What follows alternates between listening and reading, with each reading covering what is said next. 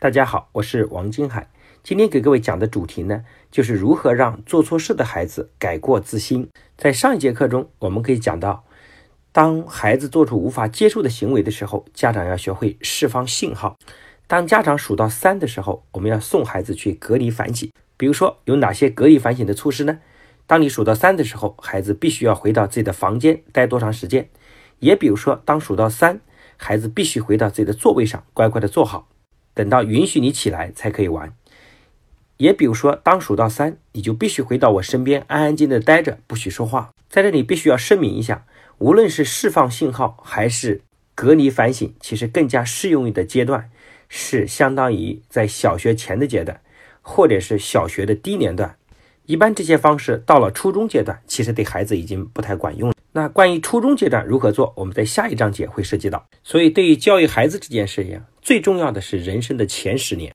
一般在十岁以前的所有的孩子呢，都比较容易塑造。过了十岁的阶段呢，孩子本身就已经形成一定的逆反情绪，相对难度要更大一些。所以，如果各位家长，你现在在听的家长，您的孩子呢是十岁以上，那我想呢，需要你更加有耐心的来对待你的孩子。好，我们依然回归到我们。为什么要让孩子隔离反省这件事？比如说，你的孩子在超市里看中了一辆遥控汽车，非让你买，但是家里呢已经有一辆差不多的了，而且是刚上周刚刚买过，你非不肯。然后孩子呢就开始大哭大闹，不肯走。这时候你向孩子释放了信号，数到了三，但是孩子还是不肯停止哭闹。这时候你该怎么办？你的正确方法不是发火来吼叫孩子，比较好的做法是把孩子带到商场的洗手间或者是休息区，让孩子坐着等待几分钟，不要管他，让他自己冷静下来再跟他说话。所以我们会发现，我们做隔离反省的目的其实是让孩子通过这个行为呢，能很好的自己控制自己的行为，让他恢复到冷静的状态。当然，一般是也是给冲突的双方给一个短暂分开的机会。比如说，像拳击场上的裁判会告诉让拳击手暂停，也是一个道理的，这样就避免了更严重的伤害。尤其是孩子在发生矛盾的时候，更是如此，可以缓解当时情景中这种紧张的氛围。我们不用把它当成一种惩罚，我们可以站在一个更客观的角度来终止孩子的错误行为，避免情况更加严重。用释放信号的方法呢，来帮助孩子改正行为，不是一定需要隔离反省的。但是你需要一个底线，而隔离反省呢，就是这样一个底线。那么隔离反省需要多长时间？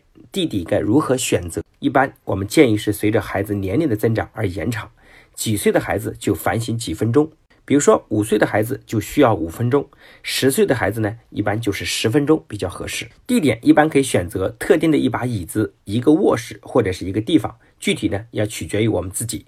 对于特别年幼的孩子来说呢，最好把他们放在你可以看得见他的地方，保证他是安全的。当然，那一刻你可能也可以在他的身边陪伴他。当然，也有家长反映说，如果孩子不愿意被隔离反省怎么办？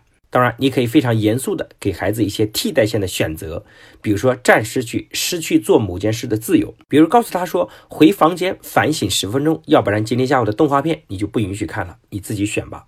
那么隔离反省之后呢，我们该做什么？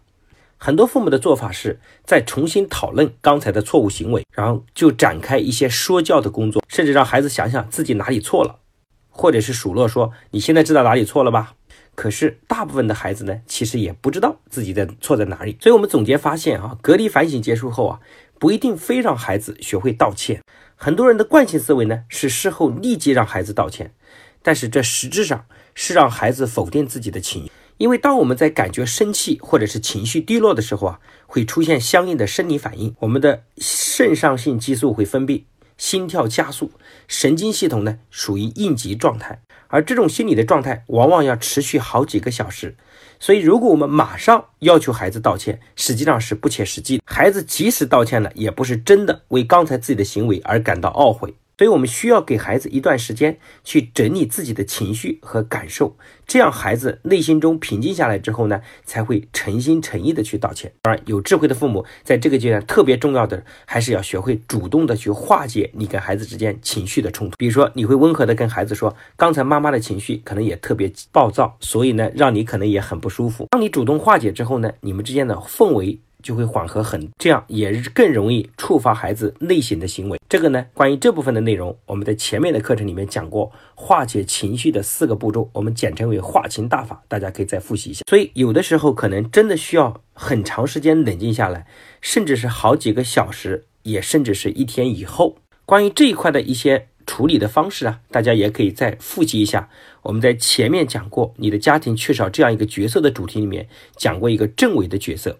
我想，如果你是个非常认真的学员，我想这段应该你会有很深刻的记忆，也可以重新去温习一下。所以今天这一段的内容呢，就分享到这里。那么留给各位的作业呢，就是当我们在孩子犯错误的时候，那我们释放了信号。如果孩子还没有控制自己的情绪和行为，我们可以尝试使用一下隔离反省。当然，一开场我们就强调过，如果你的孩子是偏大、初中以上，这样的方式呢，可能对孩子就不太适用。那么我们在下一章会来讲建立规则。来如何帮助到孩子？我们期待下一节课跟各位相见。谢谢大家的认真聆听。